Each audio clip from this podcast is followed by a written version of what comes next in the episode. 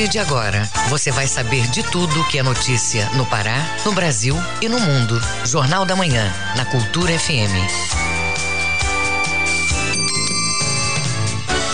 Sete horas. Sete horas em Belém. Bom dia, ouvintes ligados na Cultura FM no portal Cultura. Hoje, quarta-feira, 18 de agosto de 2021. Começa agora o Jornal da Manhã com as principais notícias do Pará, do Brasil e do mundo. A apresentação Brenda Freitas e José Vieira. Participe do Jornal da Manhã pelo WhatsApp 985639937. Mande mensagens de áudio e informações do trânsito. Repetindo o WhatsApp 985639937. 3937. Os destaques da edição de hoje. Exposição com mostra sobre a adesão do Pará à independência do Brasil. Cantor e compositor André Couto está com o novo clipe Swing Maré. FAPESPA completa 14 anos fomentando pesquisa, tecnologia e inovação no Pará. A Depará ultrapassa 2.300 unidades produtivas de açaí. Calor forte pede reforço na hidratação e cuidados com a pele, orienta especialista. Especialista alerta sobre o desrespeito a idosos e deficientes no trânsito na capital paraense. Tem também as notícias do esporte. Remo venceu a segunda consecutiva na Série B. Clubes paraenses se deram bem na rodada da Taça Brasil de Futsal. E ainda nesta edição, deputados federais adiam votação do projeto de reforma do imposto de renda. Já a PEC da retomada das coligações em eleições proporcionais foi aprovada em segundo turno na Câmara dos Deputados. E o lucro do FGTS obtido em 2020 será dividido entre os trabalhadores. Essas e outras notícias agora no Jornal da Manhã. Sete horas, dois minutos. Sete e dois. O Pará é notícia. Técnicos da UFPA, UFRA, UFOPA e Unifespa paralisam atividades presenciais e remotas. A manifestação ocorre no mercado de São Brás daqui a pouco às 8 horas. Acompanhe as informações com Tamires Nicolau. Os técnicos administrativos das universidades federais do Pará, em Assembleia Geral, decidiram pela paralisação de todas as atividades presenciais e remotas da categoria na UFPA, UFRA, UFOPA e Unifespa. A mobilização faz parte da greve nacional do funcionalismo público contra a reforma administrativa, a PEC 32. Em Belém, o ato público ocorre hoje a partir de 8 da manhã no mercado de São Brás. A Assembleia Geral decidiu também que o sindicato proponha à Federação de Sindicatos de Trabalhadores Técnicos Administrativos em instituições de ensino superior públicas do Brasil a construção de uma greve greve geral para derrubar a reforma administrativa. O movimento também é contra a medida provisória 1045 sobre a reforma trabalhista em relação à reforma administrativa do governo federal, materializada na PEC 32. Ela está tramitando no Congresso Nacional. Tamiris Nicolau, Rede Cultura de Rádio.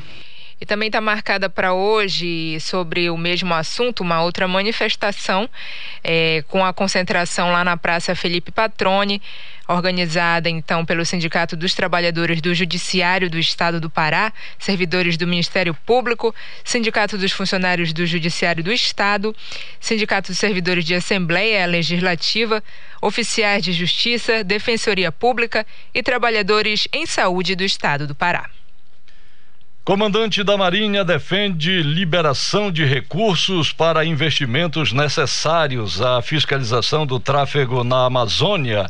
Vamos a Santarém com nosso correspondente Miguel Oliveira. Bom dia, Miguel.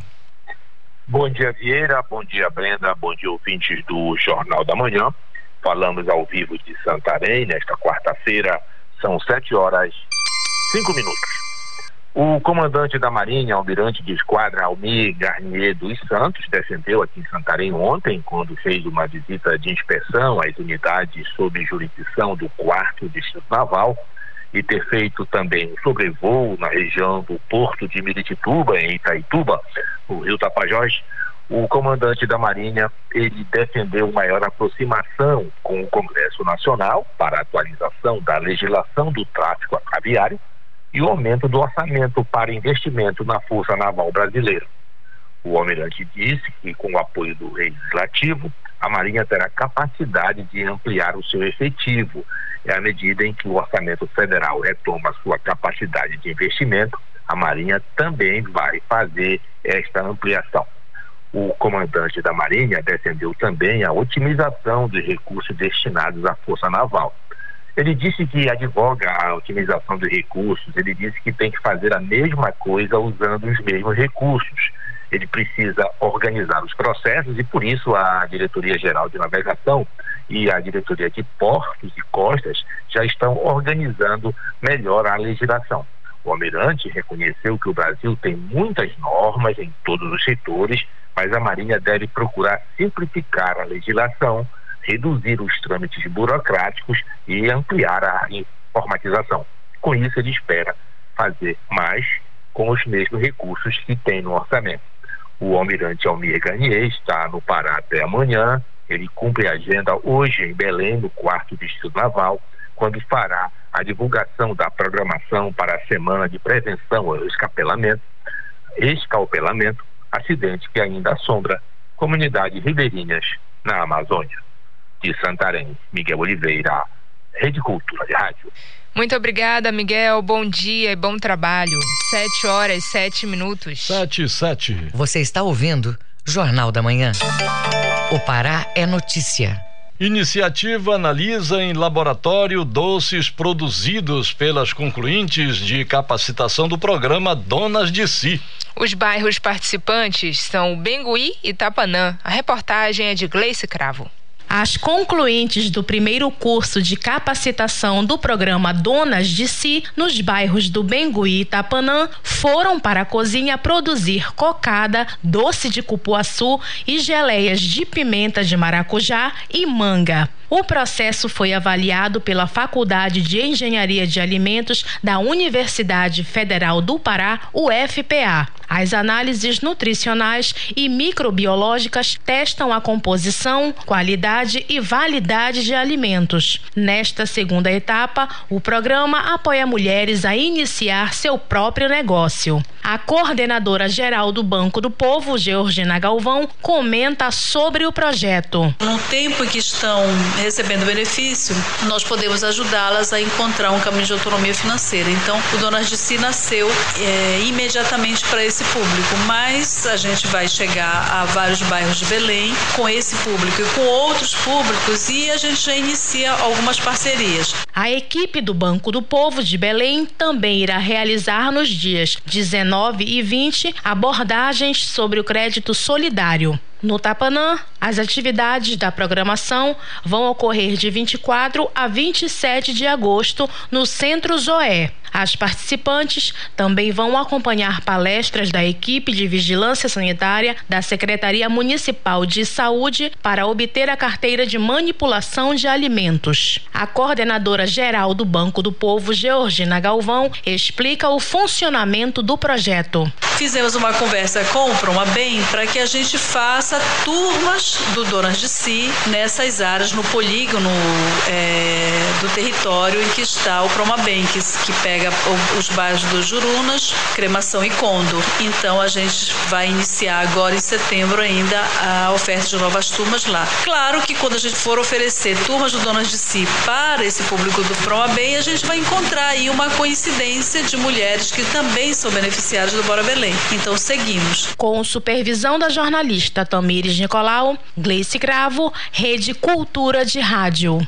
Fundação Amazônia de Amparo a Estudos e Pesquisas, FAPESPA, completa 14 anos. A instituição fomenta os levantamentos em ciência, tecnologia e inovação no Estado. As informações com Marcelo Alencar. As ações desenvolvidas pela FAPESPA são decisivas porque geram fomento aos pesquisadores. De acordo com o presidente da Fundação Amazônia de Amparo a Estudos e Pesquisas, Marcel do Nascimento Botelho, não existe desenvolvimento sem ciência, sem tecnologia, sem geração de conhecimento e sem inovação Isso só é possível através das pesquisas que as diferentes instituições fazem ao longo desses anos no nosso estado. Desde a inauguração em 2007, a Fundação Amazônia de Amparo a Estudos e Pesquisas, FAPESPA, investe nas pesquisas que o estado do Pará tem condições de desenvolver. Não há preferência por áreas. As pesquisas sempre são apoiadas conforme o movimento das entradas e demandas das instituições. Marcel Botelho aponta algumas das pesquisas que são avaliadas pela FAPESPA. Nós temos pesquisas na área animal, vegetal,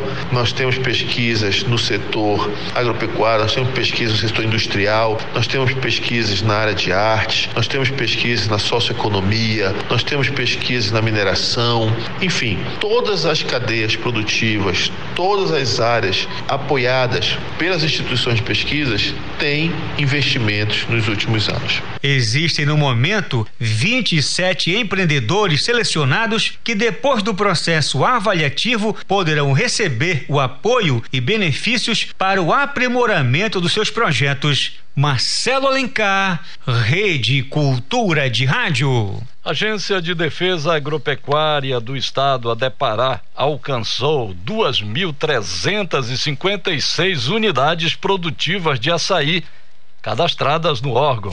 A iniciativa busca garantir o desenvolvimento sustentável e competitivo da produção do alimento. Detalhes na reportagem de Isidoro Calixto. A Agência de Defesa Agropecuária do Estado, a ADEPARÁ, alcançou a marca de 2.356 unidades produtivas de açaí cadastradas no órgão. O trabalho desenvolvido pela agência tem dois objetivos. Primeiro, garantir o fortalecimento da cadeia produtiva do açaí, contribuindo para o seu desenvolvimento desenvolvimento sustentável e competitivo. E segundo, contribuir para a manutenção da saúde pública. As UPS são áreas utilizadas pelos produtores para plantar determinadas culturas nas propriedades. Jamir Macedo, diretor-geral da ADEPARÁ, fala da importância desses números para o Estado. Esse trabalho é muito importante para que a gente possa ter conhecimento do nosso universo, de fato, da produção desse fruto. Aliado a isso, é a base para a emissão da guia de trânsito vegetal. Uma guia que vai proporcionar o rastreamento da, da cadeia como um todo, desde a sua produção até o seu beneficiamento, realizado de forma coordenada pela agência e em parceria com outras instituições, como prefeituras municipais, sindicatos, que estão apoiando estão auxiliando no desenvolvimento das ações a nível de campo. Dados da Adepará apontam os municípios de Cametá, Igarapé-Miri e São Sebastião da Boa Vista com os maiores números de unidades produtivas cadastradas, com 221, 166 e 135, respectivamente. Em relação ao número de UPS cadastradas por regional, Abaetetuba, Breves e Soure lideram a lista. O diretor-geral da Adepará, Jami Macedo, destaca os planos da agência para melhorar os números. A manutenção de uma base cadastral sólida ela é fundamental para direcionar políticas públicas ao segmento, que venham a beneficiar o produtor rural.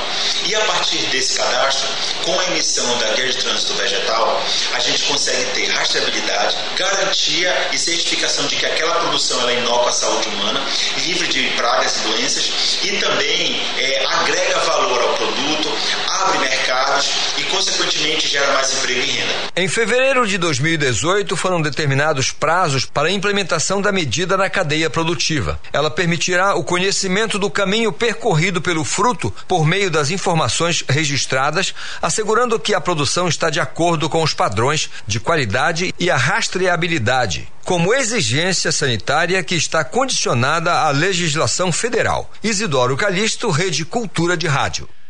Amêndoa de cacau de novo repartimento é finalista de uma programação em Paris. Confira este e outros destaques no Giro do Interior com Bruno Barbosa. O produto concorre ao prêmio Cocoa of Excellence do Salão de Chocolate de Paris, considerada a mais importante programação do chocolate do mundo. A grande final será em outubro. A edição desse ano, que vai eleger o cacau de excelência, vai ser virtual devido à pandemia. Em seletiva prévia, a amostra paraense se destacou entre as 50 melhores amêndoas do planeta, que passaram pela peneira dos especialistas entre as 230 35 avaliadas. A amêndoa, produzida no assentamento Turuê, onde vivem cerca de 3 mil famílias, compete com outras duas produções de amêndoas da Bahia.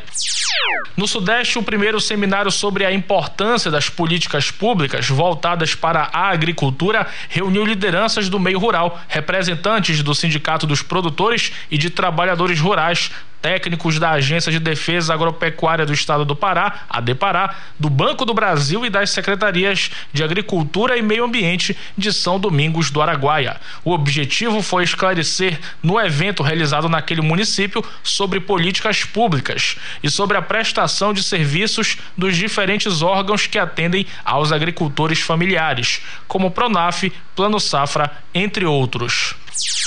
No Nordeste, a Secretaria de Desenvolvimento Agropecuário e da Pesca, a SEDAP, entregou ontem 2.400 mudas de açaí cultivadas na unidade agropecuária de Terra Alta para o município de Coatipuru. O repasse foi uma parceria com a Secretaria de Agricultura de Coatipuru. Segundo o regional da SEDAP, foram beneficiados 24 agricultores das localidades de Macaco, Cumaru, Taperinha, Arariba, Sacatandeua e Serra Grande. Para o órgão estadual com essa distribuição, a entidade contribui para o desenvolvimento e o fomento da agricultura familiar do município.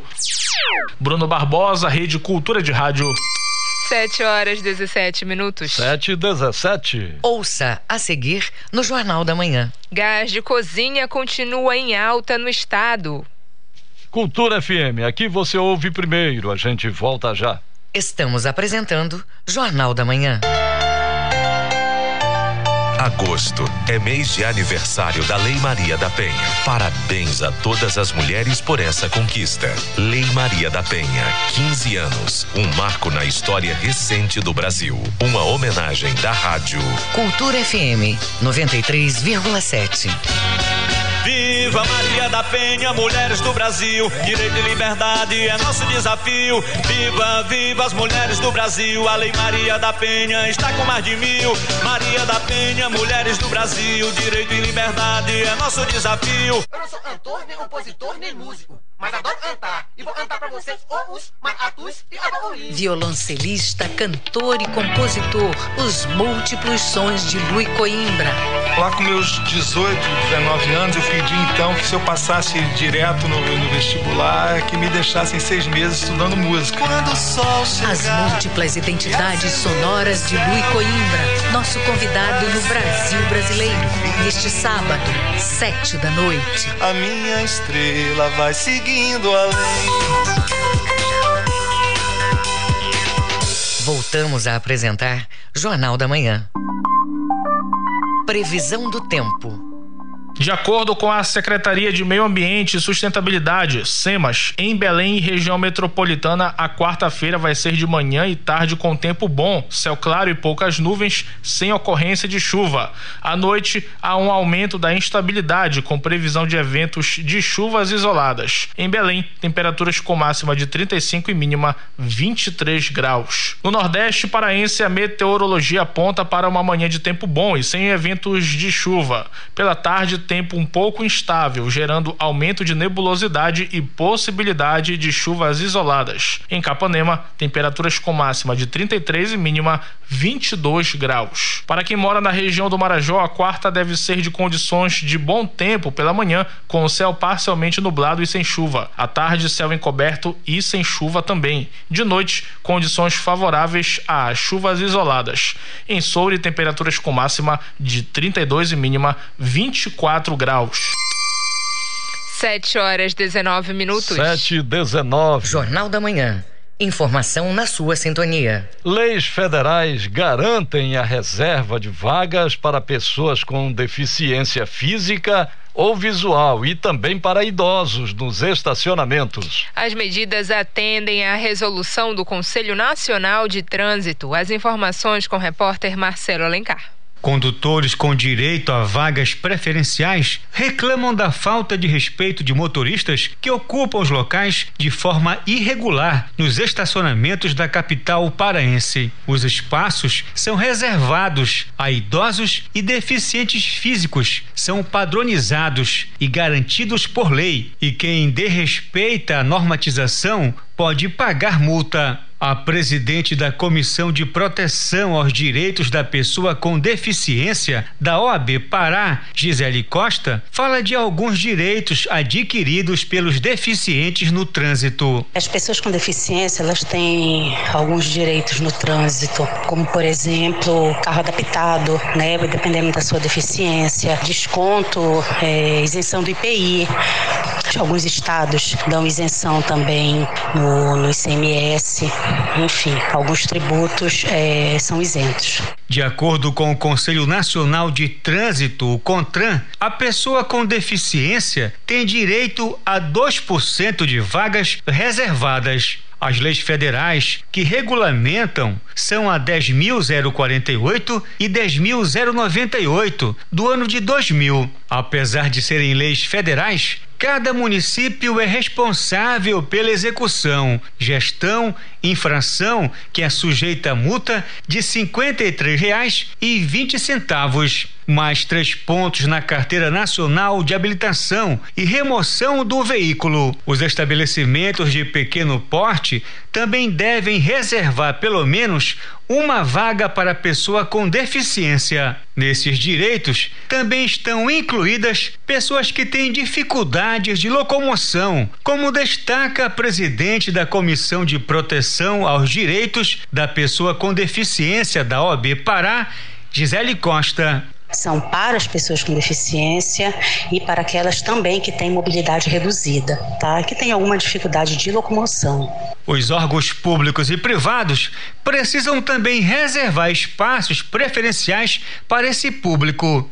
O carro que fica estacionado numa vaga para pessoa com deficiência sem o cartão fornecido pelo órgão de trânsito é passivo de multa e recolhimento.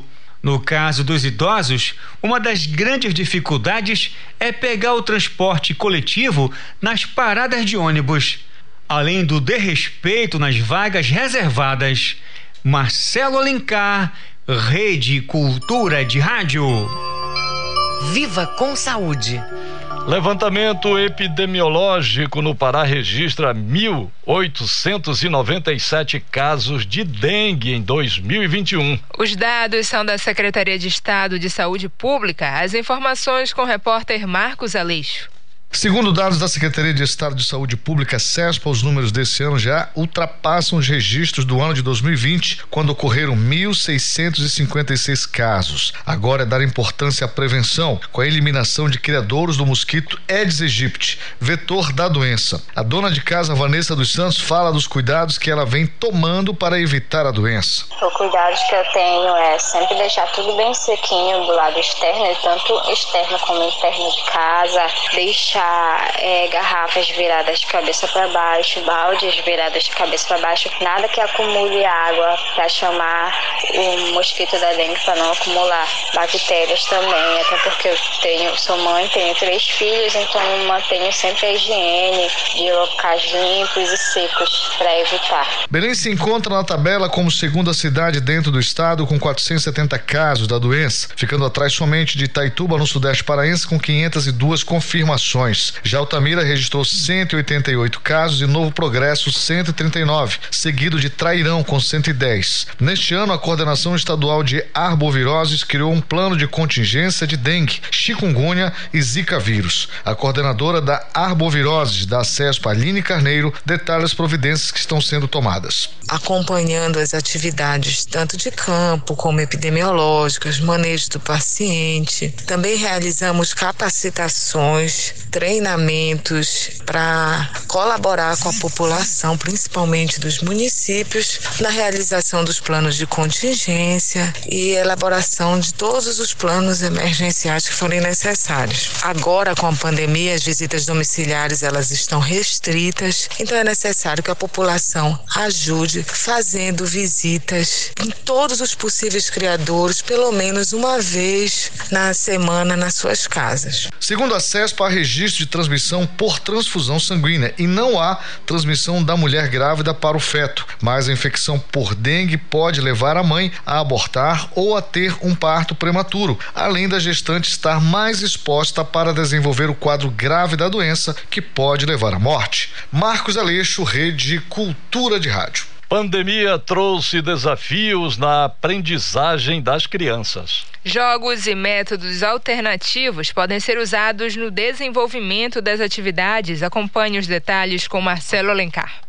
Com a chegada da pandemia, foram muitos os desafios, entre eles o fechamento das escolas. As crianças nesse período passaram mais tempo dentro de casa. Por isso é importante que os pais utilizem métodos para o desenvolvimento educacional que sirvam de estímulo, como por exemplo, jogos que testem a habilidade dos pequeninos. A pedagoga Aline Alves destaca que a realidade de muitas famílias tem dificultado bastante o aprendizado das crianças. Por conta de que eles não têm na rede pública, né? Eles não têm acesso à tecnologia, muitas vezes não têm acesso à internet. A mãe coloca só aquele crédito de 10 reais, então às vezes é impossível a criança acessar. Segundo o relatório do Banco Central, o fechamento das instituições educacionais educacionais durante a pandemia pode levar o Brasil a ter 70% das crianças do ensino fundamental sem conseguir ler e compreender um texto simples. Por isso, segundo os especialistas, é fundamental incluir no dia a dia dos pequenos jogos que trabalhem a memorização, além de incentivar a busca por novos estudos. A pedagoga Aline Alves dá algumas dicas de jogos para pais e filhos interagirem. Por exemplo, eu tenho o jogo do Silabando, que é um jogo super bacana de letramento, vai formando as sílabas, vai formando as palavrinhas, vai fazendo a criança reconhecer o som das letras, das sílabas e a, a musiquinha vai tocando quando eles vão acertando, então é super interativo e eles mesmo vão clicando e vão aprendendo. O outro jogo que eu gosto muito é o Matematicando que é uma tabuada colorida, né, uma inovação, foi até criado, elaborado por pessoas daqui do Pará mesmo, né, daqui de Belém, e é um jogo muito interativo. Os especialistas também indicam ferramentas específicas como, por exemplo, Abaco instrumento de cálculos em sistema decimal, apostila de raciocínio lógico e jogos para desenvolver concentração, velocidade de raciocínio, raciocínio lógico, criatividade e outras habilidades cognitivas dos alunos. Marcelo Alencar, Rede Cultura de Rádio.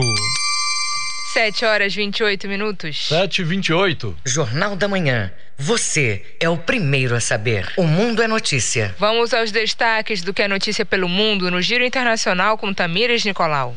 A retirada das tropas americanas do Afeganistão teve impacto negativo na situação do país da Ásia Central, como afirmou em comunicado o Ministério das Relações Exteriores da China, que também ressaltou estar disposto a dialogar para resolver a situação. Já o ministro das Relações Exteriores do Chile, Andreas Alamande, informou que o país trabalha para organizar evacuações de mulheres ativistas dos direitos humanos de Cabul após os talibãs terem tomado o controle da capital. O presidente da Venezuela, Nicolás Maduro, disse estar pronto para o diálogo com os Estados Unidos para uma negociação que incluiria um possível retorno dos diplomatas, mas que quer uma mudança de postura do governo americano. O presidente ressaltou que os Estados Unidos precisam ceder à arrogância, ódio e desprezo. Centenas de argentinos realizaram a Marcha das Pedras em memória dos que morreram de Covid-19 durante a pandemia e protestaram contra o governo do presidente Alberto Fernandes pela maneira como combate as medidas de prevenção à saúde. A marcha foi convocada através das redes sociais por pessoas que não puderam dizer adeus a familiares e amigos mortos pelo coronavírus.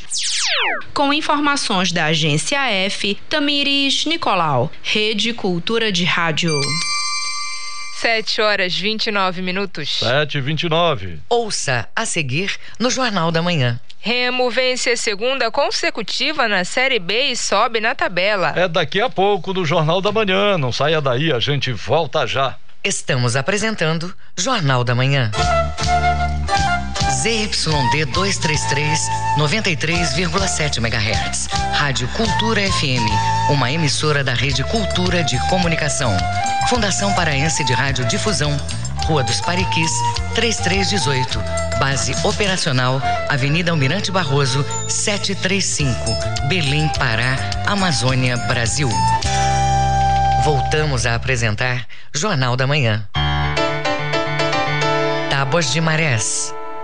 De acordo com a Secretaria de Meio Ambiente e Sustentabilidade, SEMAS, na capital paraense, a maré está alta nesse momento. Ela baixa 2h55 da tarde e sobe 8 e 8 da noite. Em Salinas, maré baixa nesse momento, ela sobe 4 e 36 da tarde e desce às 10 e 53 da noite. Em Vila do Conde, Barcarena, maré alta agora, descendo 2 e 18 da tarde e voltando a subir às 7 e 29 da noite. 7 horas 31 minutos. 7 e 31 Esporte. Clubes paraenses se deram bem na Taça Brasil de futsal. Clube do Remo vence a segunda consecutiva na Série B e sobe na tabela. Alexandre Santos. Nós começamos com o futsal. Clubes do Pará venceram na rodada da Taça Brasil. Manuel dos Santos Alves. Rodada de vitória dos representantes paraenses na Taça Brasil de futsal sub-15 masculino da divisão especial ontem aqui em Belém. Aliás, essa programação vai se estender até sábado na capital paraense. Clube do Remo 7 Perdigão de Goiás 2 e Tuna 3, Cruzeiro do Distrito Federal 1. Com isso, a Tuna está com duas derrotas e uma vitória. E o Clube do Remo com um empate e duas vitórias na Taça Brasil. Essa Taça Brasil, que está sendo disputada por 12 equipes divididas em três chaves, Remo e Tuna em chaves diferentes. Hoje não tem rodada, próxima só quinta-feira amanhã com os jogos das quartas de final. Manuel Alves para a Rede Cultura de Rádio. Campeonato Brasileiro da Segunda Divisão, a Série B, 19 rodada. Ontem à noite em Aracaju, o Leão Azul de Antônio Baena ganhou do Confiança de Sergipe 2 a 1 no último jogo do primeiro turno. Logo aos seis minutos do primeiro tempo, Marcelinho marcou contra em favor do Leão Azul. Lude empatava em 1 um a 1 um aos 37 também do primeiro tempo. E já aos 49 do segundo tempo, Vitor Andrade selava a vitória remista. Remo 2, Confiança de Sergipe 1. Um. Depois do jogo, o técnico remista Felipe Conceição estava feliz com a vitória remista. A gente mereceu a vitória, é, buscou é, o gol da vitória até o último lance do jogo e graças a Deus saiu. A equipe está de parabéns pela luta, pela entrega. Apesar dessa luta que está sendo a sequência com lesões, suspensões, a gente está conseguindo é, pontuar bastante e isso me deixa muito feliz. Na classificação, o Leão de Antônio Baena subiu da 13 terceira para a 11 primeira com 26 pontos. O próximo jogo do Leão, dia 21, sábado, às nove da noite, com o time do CRB. Jogo programado para Belém do Pará, no Baianão. O CRB hoje é o terceiro colocado com 32 pontos Santos joga hoje em casa diante do Operário. Vamos a Paragominas. O Jacaré continua sonhando com classificação na quarta divisão. Marinaldo Barbosa. Alô, amigos do esporte, um grande abraço. Chegamos para falar do Paragominas. O Jacaré, que esta semana trabalha na Arena do Município Verde, na academia, visando mais uma decisão que acontece neste sábado, 18 horas, na Arena do Município Verde. Jogo contra o Imperatriz. Paragominas e Imperatriz é jogo valendo três pontos numa disputa direta por uma das vagas da próxima fase no grupo 2, Campeonato Brasileiro da Série D. O técnico Robson Melo fala de como será a motivação os trabalhos da semana para mais uma decisão no campeonato. Controlar a carga, a intensidade de trabalho, né? A ansiedade por ter outra decisão a ser disputada, um jogo de confronto direto contra a Imperatriz. A gente sabe que pode nos colocar numa condição muito favorável de briga direta pela classificação e pelas primeiras colocações, sabendo da nossa responsabilidade é trazer toda a energia positiva para a arena para que no sábado a gente consiga ratificar esse bom momento, consiga essa vitória e nos coloque dentro do G4 na reta decisiva do campeonato. Jogadores que se encontram em recuperação no departamento médico com o fisioterapeuta Dr. José Lira, os laterais Cabecinha e Pablo trabalham suas recuperações, também o atacante Paulo Rangel vem se recuperando esta semana. De Paragominas, Marinaldo Barbosa com notícias do Jacaré. Alexandre Santos para a Rede Cultura de Rádio. 7 horas 35 minutos. 7 35 Fique sabendo primeiro, Jornal da Manhã, aqui na Cultura FM. Todos os estados do Brasil devem receber um bilhão e duzentos milhões de reais para atendimentos de Covid-19 em leitos de UTI Confira na reportagem de Alain Barbosa, da agência Rádio Web. O Ministério da Saúde liberou mais 1 bilhão e 200 milhões de reais para o custeio de leitos de UTI em todos os estados e Distrito Federal. As unidades são para o atendimento de pacientes com Covid-19. São cerca de 25 mil leitos de UTI adulto e 433 pediátrico, destinados exclusivamente para o tratamento da doença. A relação das unidades de saúde que receberão os recursos está em portaria publicada no Diário Oficial da União desta terça-feira. As autorizações para leitos de UTI Covid-19 ocorrem sob demanda e solicitação dos estados, que têm autonomia para disponibilizar e financiar quantos leitos forem necessários. No entanto, desde o início da pandemia, o Ministério da Saúde tem apoiado as unidades da federação com investimentos, ações, serviços e fornecendo infraestrutura para o enfrentamento da Covid-19. Entre os critérios observados pelo Ministério da Saúde no atendimento às solicitações por recursos para leitos de UTI estão a curva epidemiológica do coronavírus na região, a estrutura para manutenção e funcionamento da unidade intensiva, equipamentos e corpo clínico para atuação em UTI. De Brasília, Alain Barbosa.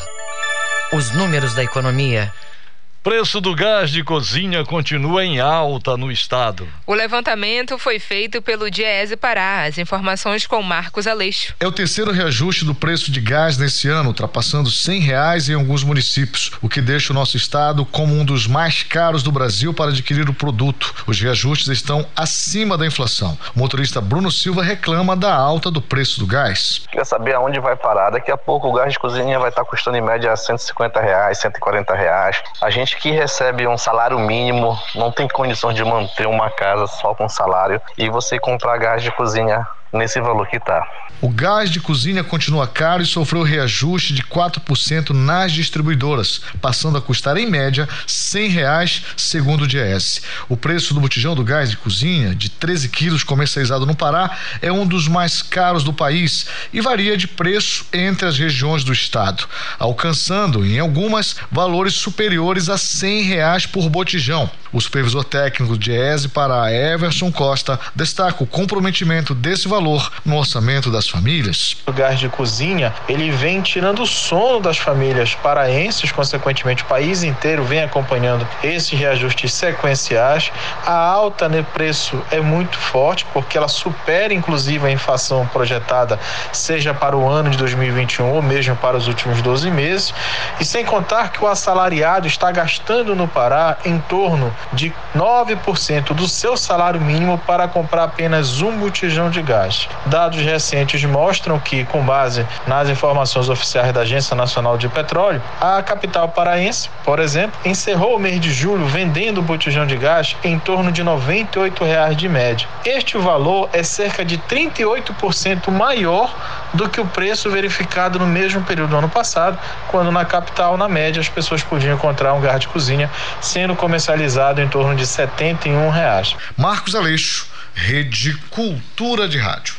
Lucro do FGTS será dividido entre os trabalhadores. Mais de 8 bilhões de reais serão distribuídos em agosto, como nos conta o repórter Tony Ribeiro da Rádio Nacional.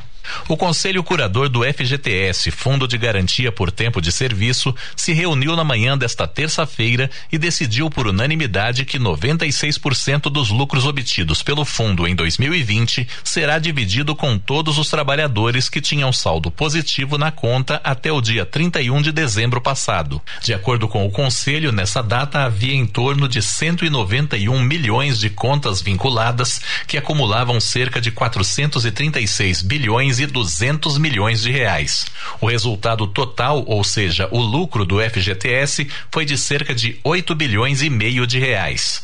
Com a decisão desta terça-feira, ficou estipulado que 8 bilhões e 100 milhões de reais irão para as contas do FGTS dos trabalhadores. A Caixa Econômica Federal vai creditar os valores até o dia 31 de agosto. O secretário executivo do Conselho Curador, Gustavo Alves Tillman, comemorou a decisão. Reafirma o compromisso do Conselho sempre em oferecer um ganho real e criar uma, uma atração a, a esse FGTS, que é um fundo tão importante para políticas públicas nesse país, e criando um incentivo para quem puder manter os recursos no FGTS, que tem sido uma boa alternativa diante das semelhantes que a gente tem, especialmente para o trabalhador de mais baixa renda. Os valores referentes aos fundos do PIS/PASEP, que foram extintos no ano passado e tiveram seus saldos incorporados ao FGTS, também serão acrescidos de parte desse lucro.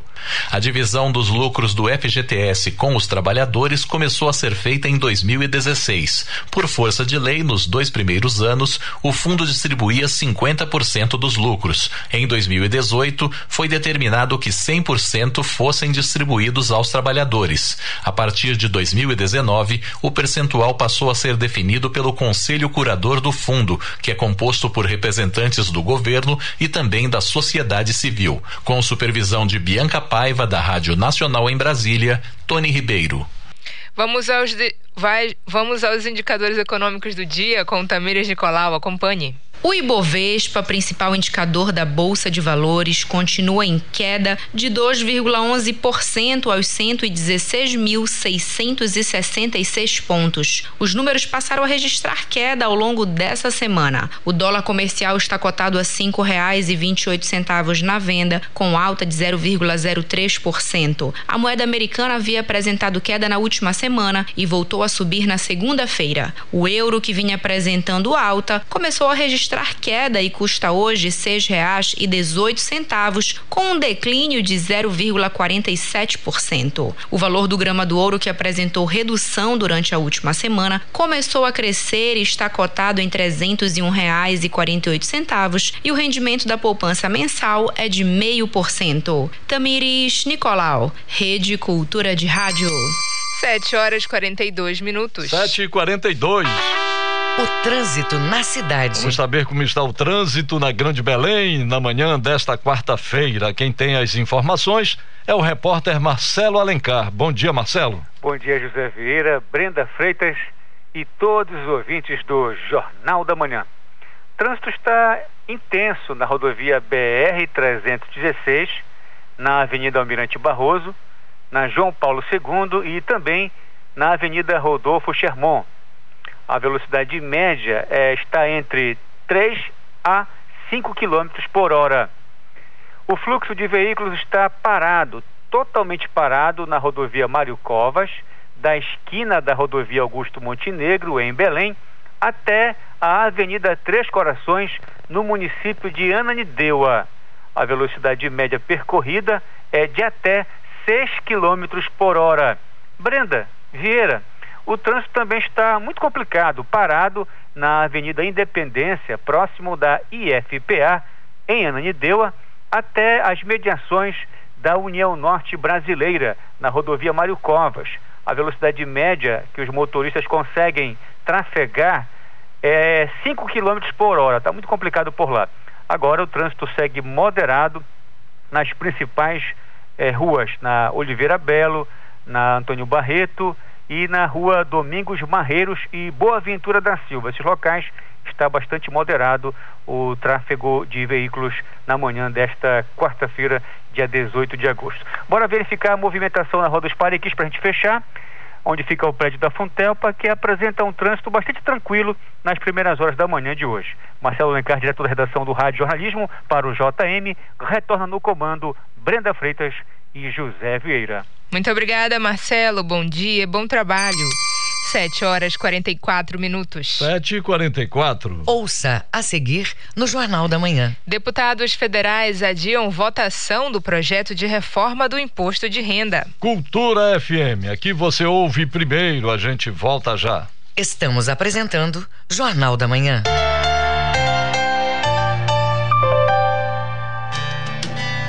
Falar sobre saúde mental não deve ser tabu. A Organização Mundial de Saúde estima que mais de 300 milhões de pessoas no mundo sofrem de depressão. A doença é a principal causa de incapacidade no trabalho e pode levar ao suicídio. Se você conhece alguém com sinais depressivos, converse, apoie e incentive a procurar um médico ou um psicólogo. Depressão é doença e precisa ser tratada. Nesta sexta, dia 20, tem estreia na Cultura FM. Discotoca, os sons que tocam o Pará em versões exclusivas e intimistas. Na estreia, a música latino-americana do Farofa Tropical. Libere o salão que é pra dançar. Discotoca, os sons que tocam o Pará. Toda sexta, seis e meia da noite, aqui na Cultura.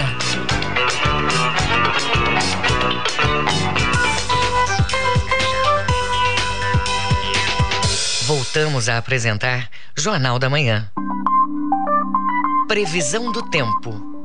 De acordo com a Secretaria de Meio Ambiente e Sustentabilidade, SEMAS, no oeste paraense, o dia deve ser de manhã com tempo estável, céu parcialmente nublado e sem chuva. À tarde e no início da noite, condições favoráveis ao aumento de nebulosidade e eventos isolados de chuva e trovoada. Em Oriximiná, temperaturas com máxima de 33 e mínima 23 graus. No sudoeste, os moradores devem ter uma quarta-feira de predomínio de tempo bom ao longo do dia, com sol entre nuvens e sem condições de chuva.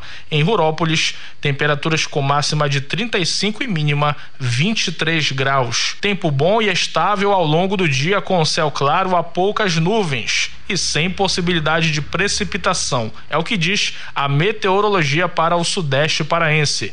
Em São João do Araguaia, temperaturas com máxima de 34 e mínima 22 graus.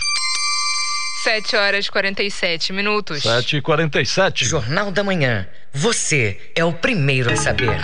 Política.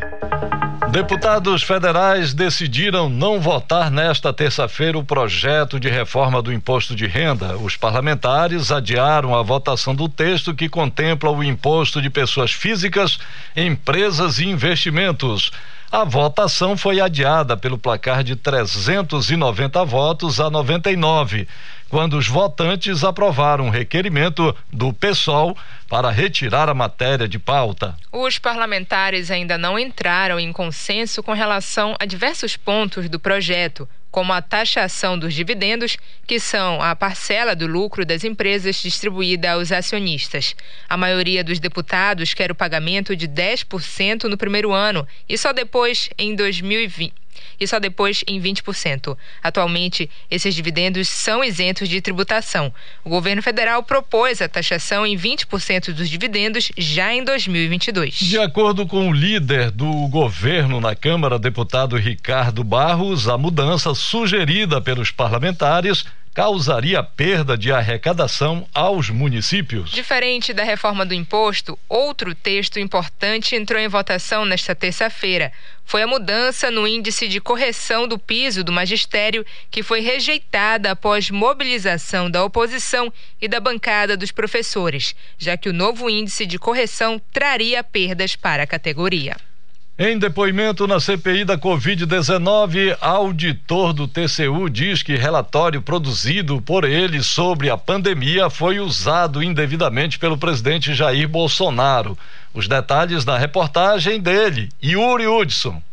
O auditor do Tribunal de Contas da União, Alexandre Marques, afirmou nesta terça-feira à CPI da Covid que o relatório sobre uma possível supernotificação de mortes pela doença foi usado indevidamente pelo presidente da República.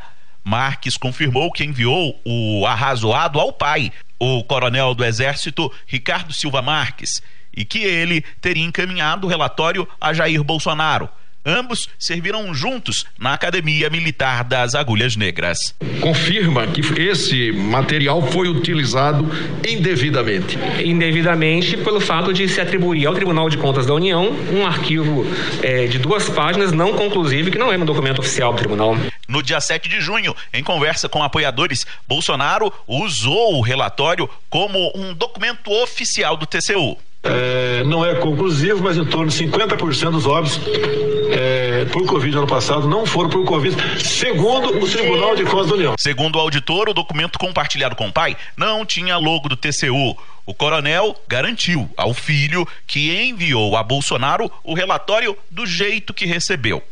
O relator da CPI, Renan Calheiros, questionou o auditor sobre quem poderia ter feito a modificação. Senador, isso realmente não tem como eu responder, porque a partir do momento que eh, o arquivo cai na mão de, de outras pessoas, ele, hoje em dia a internet tudo viraliza, né? Tudo é, é compartilhado rapidamente. Então não tem como eu presumir de ninguém, né? A autoria de ninguém dessa alteração.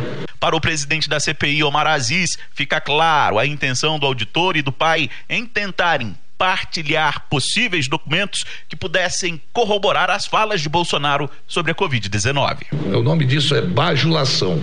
Teu pai bajulando o presidente. Olha, presidente, meu filho que trabalha no TCU, ele descobriu que estão enganando, não é esse número de mortes, é um número bem menor. O governista Marcos Rogério do DEM saiu em defesa do governo federal. Ele sustentou que não houve modificação no conteúdo feito pelo auditor e propagado pelo presidente. Aqui pegaram uma fala fora de contexto para tentar atribuir ao presidente da República a manipulação de um documento. O Tribunal de Contas abriu uma investigação contra o auditor, que foi afastado das funções. Agência Rádio Web de Brasília, Yuri Hudson. E a proposta de emenda à Constituição que estabelece a retomada das coligações em eleições proporcionais foi aprovada em segundo turno na Câmara dos Deputados nesta terça-feira. O texto agora segue para votação no Senado. Vale destacar que as eleições proporcionais são para a escolha de deputados e vereadores. Os parlamentares aprovaram a PEC com 347 votos favoráveis e 135 contrários. A proibição das coligações no Brasil surgiu na reforma eleitoral de 2017 e, de acordo com recentes declarações do presidente do Senado, Rodrigo Pacheco, essa regra deve ser mantida nas eleições de 2022, se depender da vontade dele. No plenário do Senado, a PEC precisa do voto favorável de três quintos dos parlamentares, ou seja, pelo menos 49 dos 81 senadores. 7 horas e 53 minutos. 7 e 53 Jornal da Manhã. Informação na sua sintonia. Secretaria Estadual de Cultura vai premiar propostas artísticas dos bairros que integram o programa Territórios pela Paz. As inscrições podem ser feitas até 13 de setembro. Os detalhes com Isidoro Calixto.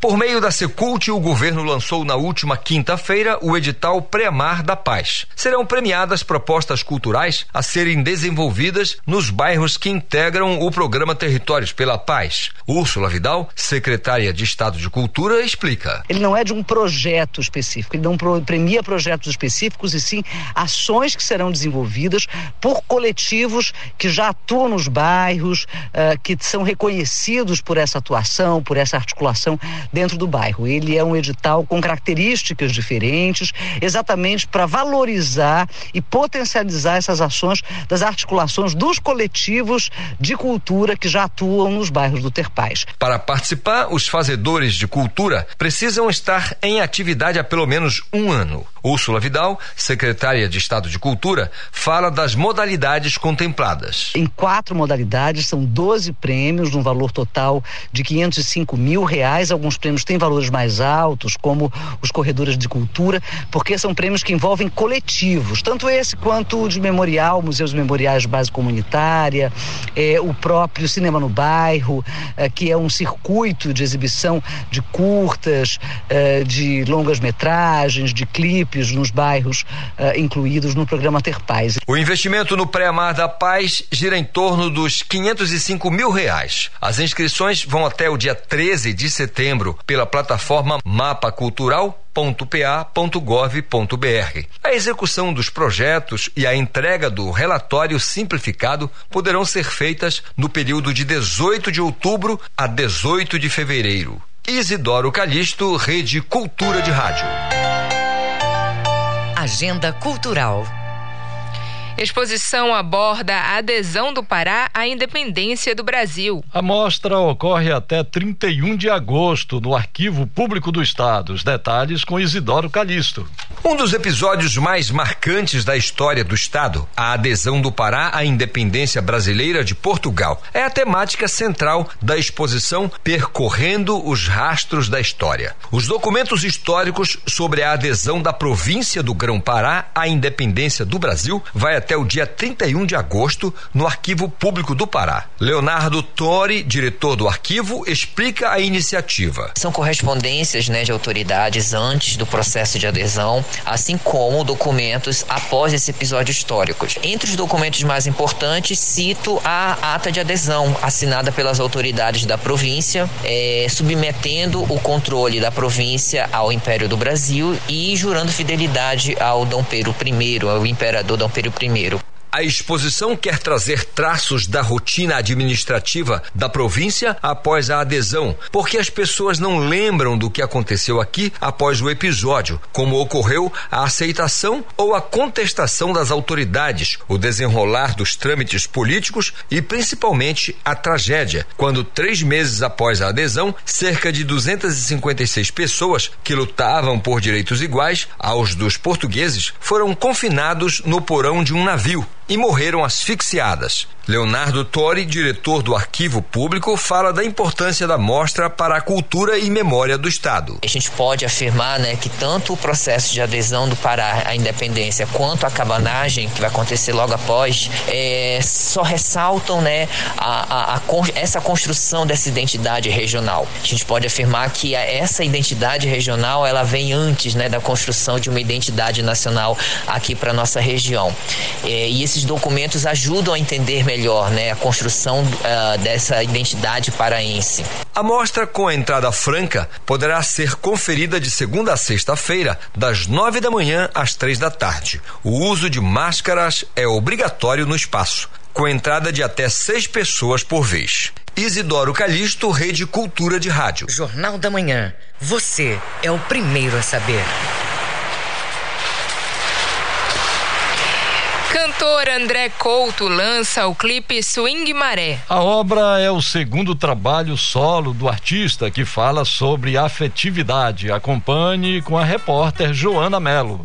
O clipe Swing Maré conta uma história de paixão e indecisão, num clima de simbolismos e encantarias, como adianta o cantor e compositor André Couto. O filme conta a história de uma entidade que invade o mundo humano e acaba se apaixonando por uma cigana, interpretada pela Marina da Raj.